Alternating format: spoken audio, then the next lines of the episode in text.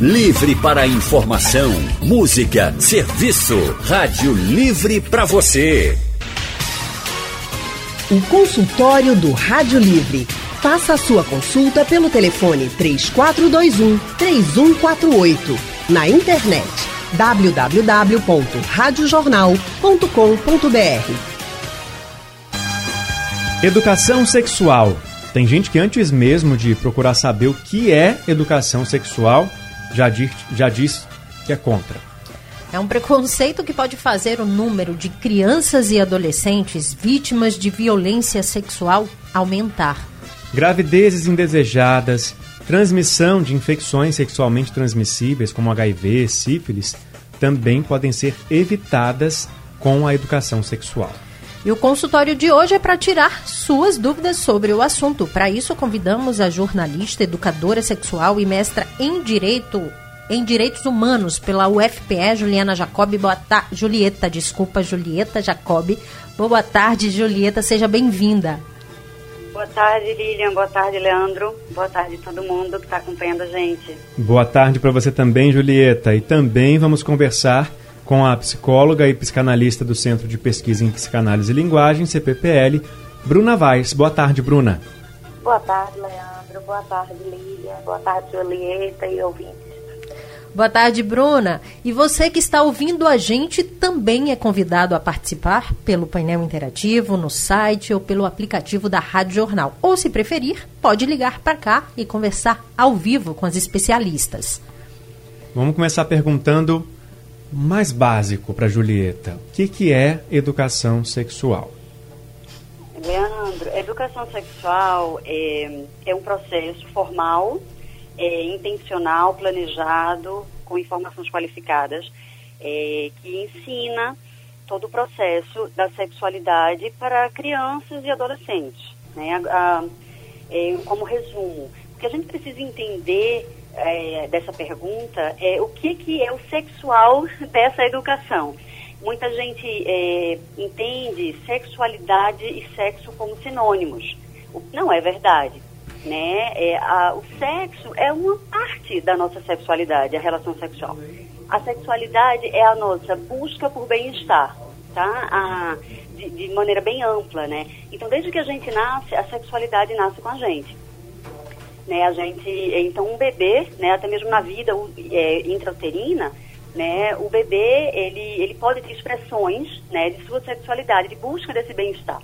Quando o neném tem meses, gente, só para dar um exemplo de como é que essa sexualidade ela, ela, é, ela é expressa né, em diferentes fases, quando o neném está com a fralda suja, está com cólica, está com fome, ele chora. Se expressa dizendo, olha, não estou no meu bem-estar. Alguém cuida aqui de mim, alguém troca minha fralda, alguém me dá, alguém me, me dá, me amamenta. Então, assim, essa busca de bem-estar é a sexualidade da gente. E ela acompanha a gente até a gente morrer né? Uhum. Então, agora, as ferramentas do desenvolvimento dessa sexualidade acontece com o passar do tempo.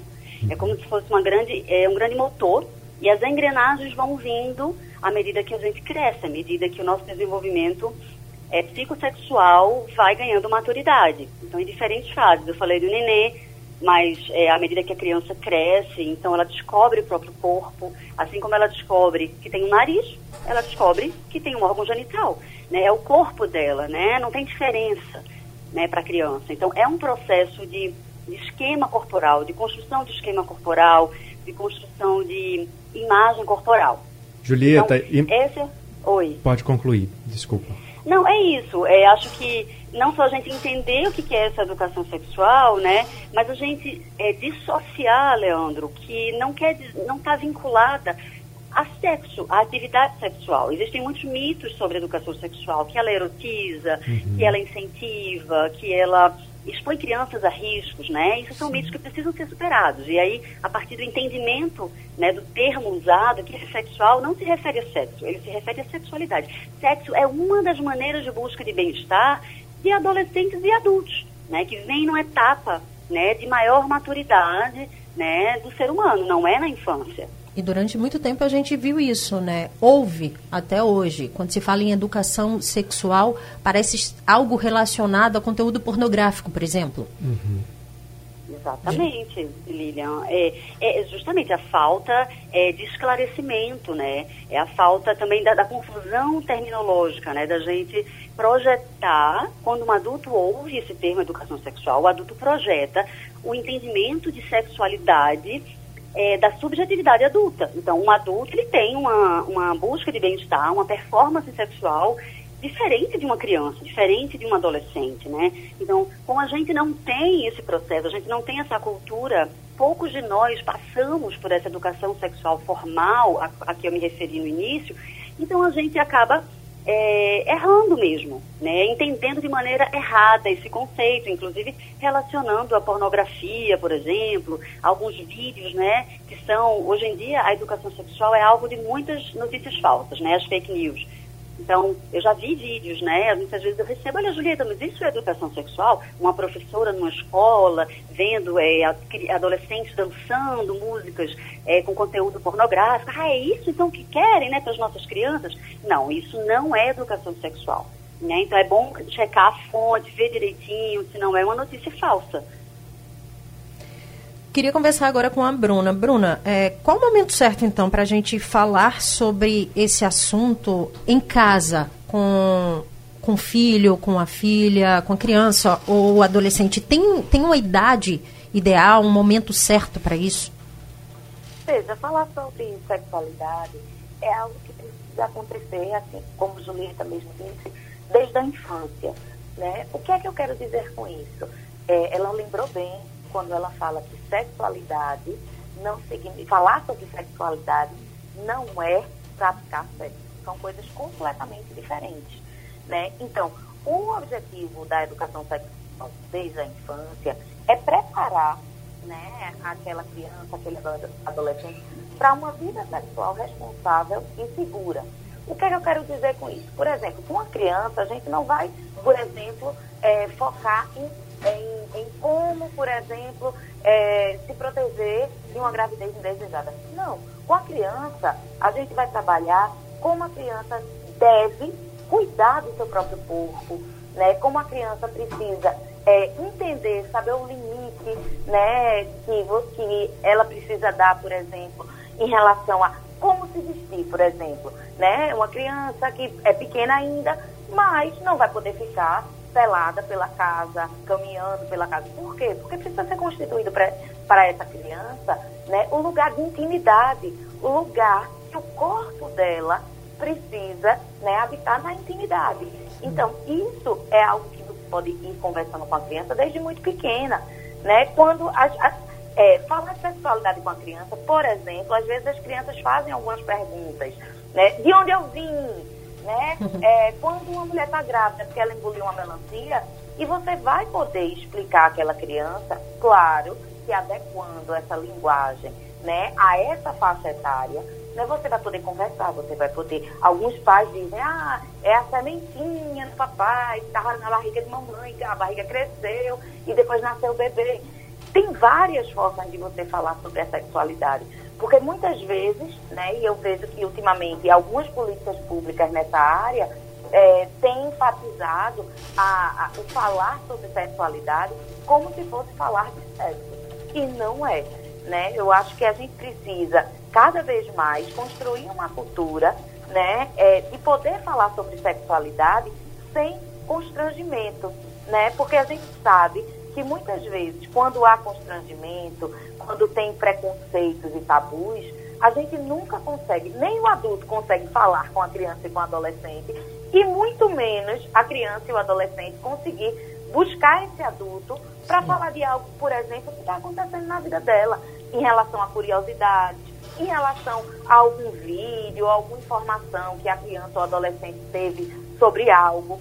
Então, é, eu acho que precisa né, de uma ampliação é, em relação a esse conceito.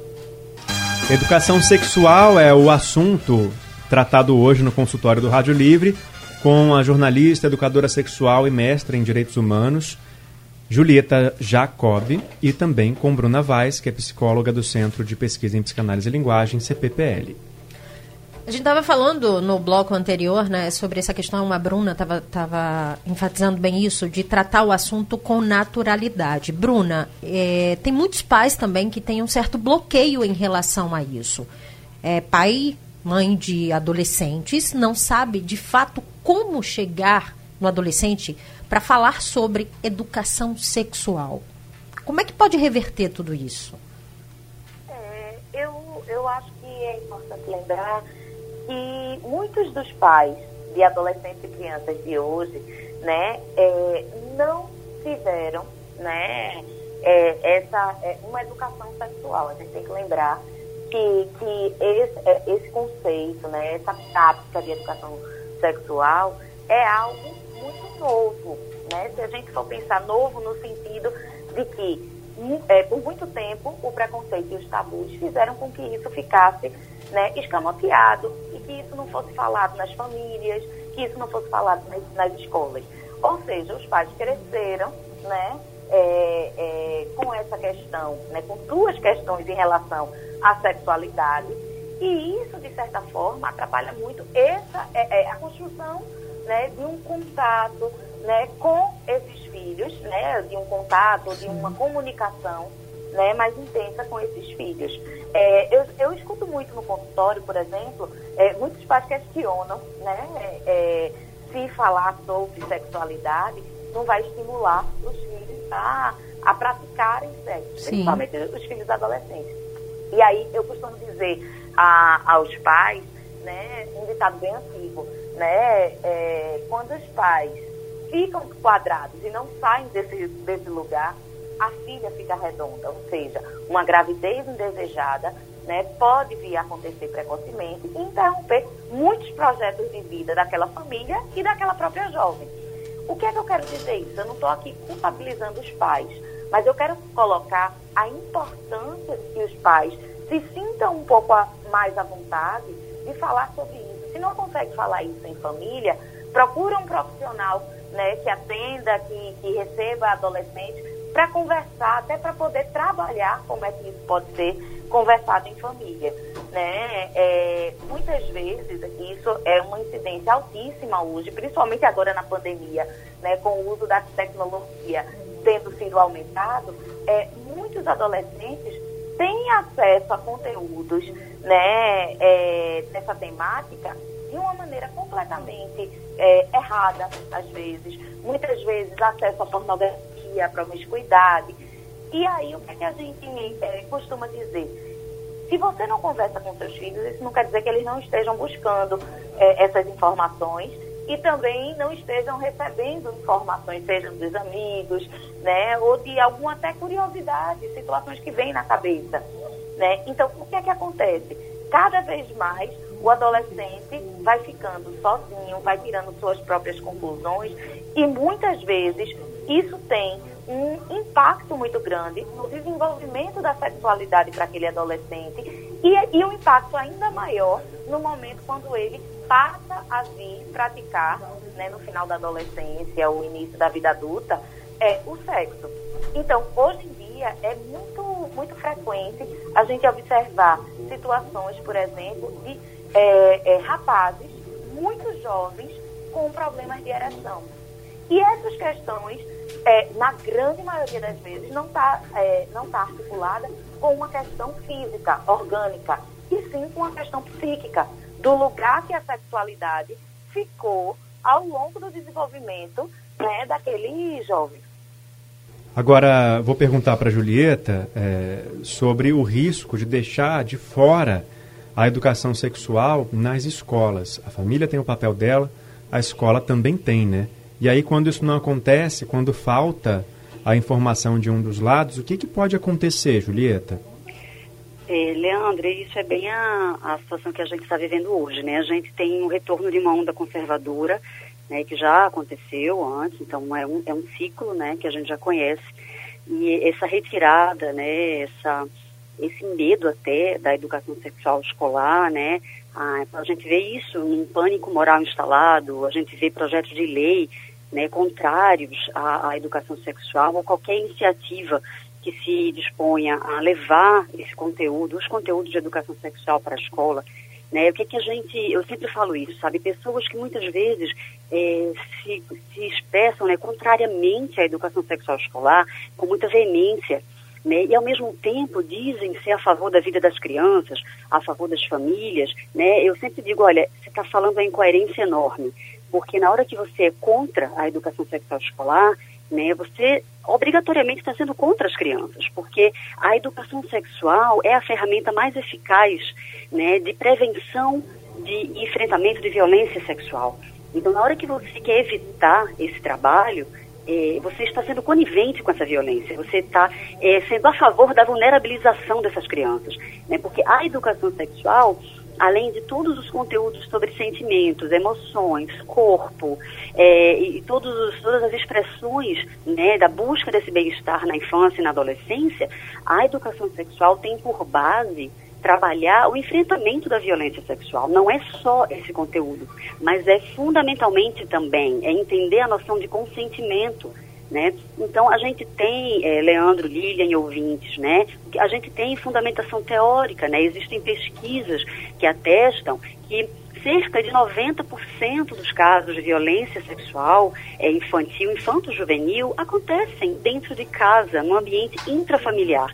Se não pelo pai, padrasto, porque a maioria dos abusadores são, é, de fato, homens, tá, gente? Acontece abuso também por mulheres, mas é uma minoria dos casos, considerando a subnotificação também, que é imensa. Então, a gente tem é, essa realidade, né? O que a gente entende de violência sexual, do ponto de vista até midiático, aquele caso em que a criança é, pega, levada para um matagal, é, machucada, agressi é, com agressividade, isso, isso também faz parte dos mitos a serem superados. Acontece de maneira muito minoritária. Então, o, o, fenômeno da violência sexual, gente, está dentro de casa. Então, se você é, defende que esse conteúdo, que essa informação, que é um direito de crianças e adolescentes, né, é assegurado pelo Estatuto da Criança e do Adolescente, se você defende que esse conteúdo não deve chegar às crianças e adolescentes, então estamos colocando essas crianças em vulnerabilidade, em perigo, porque a escola é um segundo espaço educativo é, de informação para que a criança possa aprender sobre o que não pode, o que não pode ser feito com o corpo dela. Ela precisa saber os limites dos toques, ela precisa entender o que são partes íntimas, precisa saber nomear as partes do corpo, para entender que nenhum adulto pode fazer aquilo com ela. Né? Então, quando a gente fala assim, ah, Julieta, mas a educação sexual vai erotizar essa criança, vai incentivar, vai tirar a inocência da criança. Isso é um mito gigante, gente. A gente não tira a inocência da criança, uma educação sexual de qualidade, bem feita, ela tira a, a, criança da ignorância. Né? Tudo que os abusadores querem são crianças ignorantes, crianças que não saibam reconhecer, que não tenham informação sobre os limites entre os toques, né? o que não pode ser feito com o corpo dela, né? o que, que é prejudicial. E a criança que também não tem espaço para conversar em casa, que muitas vezes tem uma educação violenta em casa e sabe que se trouxer uma dúvida ou até mesmo uma situação que aconteceu, que causou confusão, constrangimento, ela vai é, é, é, desencadear uma reação de raiva, né, vai ser punida, pode até apanhar do pai da mãe. Então essa criança fica absolutamente acuada, né? Ela não consegue colocar, é, pedir ajuda, ela não consegue colocar fim a esse ciclo de violência. Então, o papel da escola é fundamental. Né? E... É, é, um segundo espaço em que a, criança pode pedir ajuda, verbalizar né, uma situação de abuso e ter essa violência inter, interrompida. E eu vou expor aqui um raciocínio meu e você pode me dizer se eu estou certo ou errado. Uhum. Tudo que acontece dentro de casa acaba sendo naturalizado pela criança. Então, quando a escola faz o papel dela corretamente, ela vai dar ferramentas para essa criança identificar se na casa dela existe alguma coisa errada ou se está tudo de acordo com o que está sendo dito também na escola, né? Uhum, perfeito. Perfeito, Leandro. É, o abuso sexual intrafamiliar, ele é o maior tabu, porque ele ele mexe com, com as relações familiares. Isso, isso não necessariamente tem a ver, tá, gente, com classe social. É claro que o fenômeno do abuso ele tem um recorte de raça, né? As meninas negras são mais vitimizadas, né? A gente precisa entender um contexto maior desse fenômeno. Mas você tem razão, né? É, existem histórias de educadoras, não aconteceu comigo, mas com uma grande amiga, que explicou né, de onde vinham os bebês, uma, enfim, para uma turma. E no, quando terminou, uma aluna chegou para ela e falou: Mas professora, isso é o que meu tio faz comigo. Né? Ela explicou com a linguagem adequada, com recursos educativos, de maneira apropriada, né? Quando a gente fala da nudez, quando a gente mostra ilustrações que são feitas dentro de contextos educativos, ninguém está erotizando. Não, não existe pornografia nisso. Então a aluna chegou para ela e falou, professora, eu não sabia, é isso que meu tio faz. Então, obviamente, essa aluna foi atendida, mas foi a partir desse momento que ela pôde ter consciência. Na verdade, não teve consciência, né? Mas ela verbalizou o que uma violência que ela que ela hum, sofria e que ela não tinha esse entendimento, porque uma criança pode sofrer abuso. A gente viu no caso recente da menina dos, de 10 anos, né? Precisou ter a gravidez interrompida. Ela sofria violência sexual desde os 6. A, a, violência sexual só foi detectada porque gerou uma gravidez. Ou seja, essa menina grávida não tem direito sexual e reprodutivo em jogo aí. Ela é vítima de violência. Entende? Então a gente precisa compreender que não dá para falar de educação sexual sem falar de enfrentamento à violência sexual. Não é só isso. Existem outras dimensões para que a gente entende de saúde sexual. Né? Existem também as questões emocionais, existem outros, é, outros contextos, né? A gente, esse bem-estar, quando a gente fala prazer, né? Algumas pessoas já, opa, prazer não.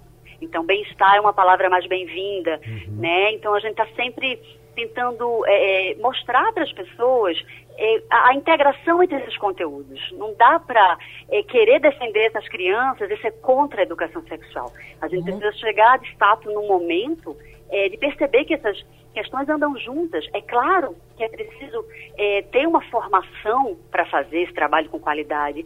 Né? Não se trata de Julieta, o que eu penso, o que eu acho, meus valores. Né? Então, assim, existe fundamentação teórica, existe, inclusive, só complementando o que Bruna falou, sobre o medo né, de pais que falam, ah, não vou falar sobre é, sexo é, com meu filho adolescente, minha filha, com medo de incentivar. Né? As pesquisas mostram que adolescentes que passam por programas de educação sexual é, iniciam a vida sexual mais tardiamente. Então existe um Exatamente. adiamento. E não só o adiamento, mas eles têm mais ferramentas para se proteger, para exercer essa sexualidade, essa atividade sexual de maneira mais responsável, entendendo o que é consentimento sexual, sabendo como se proteger de uma gravidez, de infecções sexualmente transmissíveis. Então só tem benefícios. São muitas coisas relacionadas, né, num contexto que chega a ser um tanto quanto delicado, uhum. se a gente falar em relação à, à família. Mas tem ouvinte na linha querendo participar com a gente, Zacarias, da UR1. Zacarias, boa tarde. Boa tarde, Alexandre da Torre, é? É Lilian Fonseca. Ô, Beatriz Fonseca e, e Leandro Barreto, é um prazer falar com você e com a é doutora. Leandro Boa tarde. Oliveira, Leandro tá Oliveira, tá tudo em casa. Alexandra Torres também está te ouvindo. Anne Barreto está em casa também, deve estar tá ouvindo. Pode fazer sua pergunta que está tudo em casa. É um prazer falar com você, né? É o dançarino, tudo bem. Eu vou falar com uma doutora é sobre essa bronca aí, tá entendendo? É o seguinte, veja bem, eu tenho sobrinhas minhas que são é, de menor, né? Aí que acontece? Uma já, já é mãe. Aí eu queria saber com a doutora, veja bem, ela, já que está nesse problema dessa, ainda continuando nessa coronavírus, aí minha sobrinha fica direto negócio de redes sociais, essas coisas. Aí hoje em dia a gente quer entrar, dar um conselho, para esse pessoal, mas é uma cabeça, como a doutora falou aí, o pessoal compreensível, hoje em dia existe sempre, até da folha menos, que não, não falta com respeito ao próximo, tá entendendo? Mas aqui a gente, como eu, como a minha irmã Dana Vima, aí dá em cima, reclama, aí que essa doutora, uma forma assim de convencer esse pessoal, para ver se relaxa mais e compreender as pessoas idosas. Muito obrigado e tenha uma boa tarde. Obrigada, Zacarias. Uma ótima tarde. A Alexandra Torres está mandando aquele abraço aí para você, Zacarias. Dá um R1. Bruna, Zacarias está falando aí em relação à sobrinha dele, a sobrinha que, tava, que está grávida, que engravidou, mas a cabeça é meio complicada. Conversar com adolescente é meio complicado também, né? Num momento como esse. É, é conversar com, com os adolescentes é complicado se a gente colocar é, a priori né, que existe uma única forma né, de, de se lidar com a sexualidade. Por exemplo, Hoje a gente, é, como Julieta falou, a gente vem passando por uma situação né, de, de, do retorno de algumas ideias muito conservadoras, né? Por exemplo, é, é, lançando campanhas é, que para prevenir a gravidez, né, a jovem precisa é, é, vivenciar uma abstinência total sexual. Né? O que é que, que eu, o que é que me preocupa nisso? Né? Porque na hora que você coloca né, a priori, que para não engravidar você tem que fazer isso, você retira a possibilidade do jovem refletir que existem outras formas de se prevenir.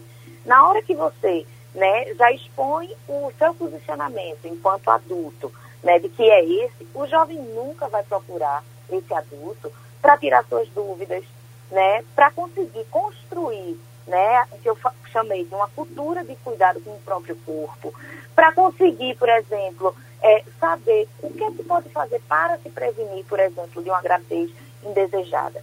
O que eu poderia, né, é uma sugestão, né, para os pais, para os tios, né, como é o caso de Zacarias, é poder conversar com esses jovens, mais do que já chegar dizendo o que é que esse jovem tem que fazer, é poder escutá-los, como é que anda a vida desses jovens? Quais são as curiosidades? É, às vezes a gente, como adulto, tem muita resistência a, a entrar no mundo do adolescente. Né? Então, muitas vezes a gente já coloca a regra apenas, mas a gente não abre espaço para o diálogo, para escutar o que é que o jovem está pensando sobre uma determinada é, é, ação com o próprio corpo. Né? Então, por exemplo, você, é, ele falou que, que tem duas sobrinhas menores de idade, né, e uma grávida, né? Antes dela engravidar, como é que é, como é que o diálogo acontecia em casa, né? Por quê? Porque às vezes a gente coloca algum, algumas é, é, ordens, né, é, de uma maneira muito mais fundamentada, né, no tabu, e aí o adolescente faz o quê? cala a boca, não fala nada dentro de casa e muitas vezes está praticando sexo, né, não seguro. É, é, e aí, o que é que fazer diante disso? Precisa conversar, precisa, é, e, e de uma maneira considerando que o jovem pode vir a praticar sexo. Não quer dizer que você, na hora que um pai, uma mãe, um tio chega e conversa sobre medidas de prevenção, você não está ali autorizando seu filho, sua filha a praticar sexo. Você está dizendo, abrindo um leque de possibilidades, né? Inclusive podendo falar de algumas consequências para esse jovem e essa jovem. Estamos conversando sobre educação sexual no consultório de hoje com a Julieta Jacob, que é, é professora, também especializada aí em direitos humanos, e também com a psicóloga Bruna Vaz. Olha, o Eduardo do Recife, no painel interativo, diz que é a favor da educação sexual nas escolas, mas diz que essa última cartilha, ele colocou entre aspas, que seria lançada nas escolas, extrapolou os limites da educação sexual. Ele não deixa claro aqui qual cartilha é essa a qual ele se refere. E Bruna Vaz, qual é o limite da educação sexual? Que limite seria poderia ser extrapolado na hora de falar de educação sexual nas escolas? coisas que eu acho que é importante é, citar. Uma é que educação sexual na escola né, não quer dizer que as pessoas né, é, estariam é, tendo acesso a situações sexuais. Eu acho que o primeiro ponto é esse. Né? É, eu não sei, muitas, muitas das escolas né, em que se tem aula de ciências, aula de biologia, existe uma, um, um determinado momento né, que o, o jovem adolescente tem acesso né, aos aprendizados acerca do aparelho reprodutor. Né? Então, se a gente pensa né, que é escola, que se trata de educação, o que vai estar sendo trabalhado, como muito bem falou Julieta, por pessoas que tenham né, é, capacitação, preparação e que sejam realmente professores, essas pessoas vão estar apresentando um conteúdo para que os alunos possam ter acesso a como se prevenir, como é que acontece, o que é que, o que é, quais são os limites que se dá na relação é, com o corpo, né? seja é, em relação às outras pessoas, seja também em relação à própria pessoa. Né? O que é que se pode fazer, o que é que diz da intimidade, o que é que se pode estar tá fazendo em público ou não. É, é esse tipo de, de conversa, é uma conversa né, que tem por efeito uma educação sexual. Bruna, obrigado pela sua, pela sua participação, pela sua contribuição no consultório de hoje, que está chegando ao fim, infelizmente. Bruna, muito obrigada. Obrigada a você. Julieta, para a gente finalizar, muito obrigada também. Portanto, a educação sexual tem que ser tratada com muita naturalidade, né? Sim, sem dúvida. E só para encerrar aqui. A Julieta acho que caiu, né? A ligação dela, infelizmente. A gente estava agradecendo aqui a Julieta, que contribuiu muito também para essa conversa aqui sobre educação sexual. Julieta, obrigado, tá? Se você estiver ouvindo a gente aí, a gente agradece muito sua participação aqui. E vai encerrando o consultório por aqui, lembrando que você daqui a pouco pode ouvir de novo, pode compartilhar também com quem você quiser lá no site da Rádio Jornal e nos aplicativos de podcast e de madrugada o consultório é reprisado aqui na programação da Rádio Jornal. Mirani, ou Mirani, ela mandou uma mensagem no painel interativo dizendo que está acompanhando a gente lá do Amapá, está conectada aqui na Rádio Jornal e achou bem esclarecedora a conversa de hoje no consultório. Obrigado, Mirani ou Mirani. Obrigada, da Terra Boa, é, né? É, Brasil todo ligado é. na Rádio Jornal. Leandro, eu tô meio lenta hoje, já ia passando aqui, mas vamos lá. Rádio Livre, gente, de hoje fica por aqui. A gente volta amanhã às duas da tarde com muita informação e prestação de serviço. Uma ótima tarde para todos nós. Vamos na fé, Leandro, meu parça. Até amanhã. Valeu, Lilian Fonseca. Muito obrigado por mais um dia, mais uma tarde aqui junto com todo mundo que está acompanhando a gente no Rádio Livre, que tem produção de Gabriela Bento e Urineri, trabalhos técnicos de Edilson Lima e Big Alves, Diana Moura, editora executiva, e a direção de jornalismo é de Mônica Carvalho. Sugestão ou comentário sobre o programa que você acaba de ouvir, envie para o e-mail ouvinte@radiojornal.com.br ou para o endereço Rua do Lima 250, Santo Amaro, Recife, Pernambuco.